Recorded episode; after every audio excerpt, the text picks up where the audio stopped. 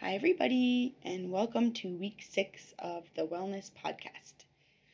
This week, I want to talk about something a little bit weird um, and maybe not what you expect, which is, and so the title of my podcast this week is Not Food.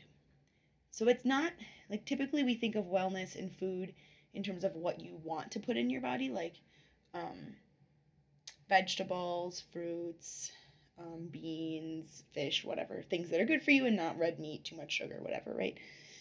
But that's not what I want to talk about this week. Um, yes, all those things are important too, but in terms of wellness, what I want to talk about is what we want to not do with food.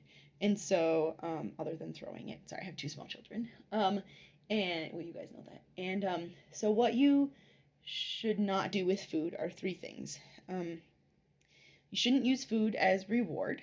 This is something that's really really hard to do because a lot of times we say words like, um, I deserve to have this piece of cake because I went for a run today or because I finished this project I was working on or whatever, right?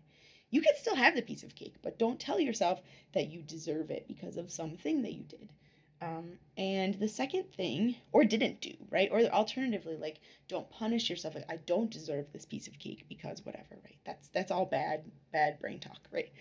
Um, the second thing is don't use food, and the the second the third second thing and the third thing go together. So don't use food as a way to deal with emotions, and don't use food as a way of dealing with boredom. So um, that kind of fits within emotions.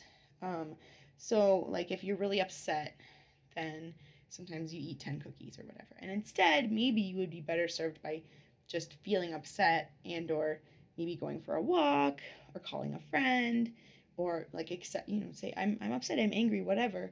And these are the things i'm going to do instead of eating these 10 cookies. Granted if you eat the 10 cookies or whatever forgive yourself. Oh and i want to say also that included in all of the things that i've said is alcohol.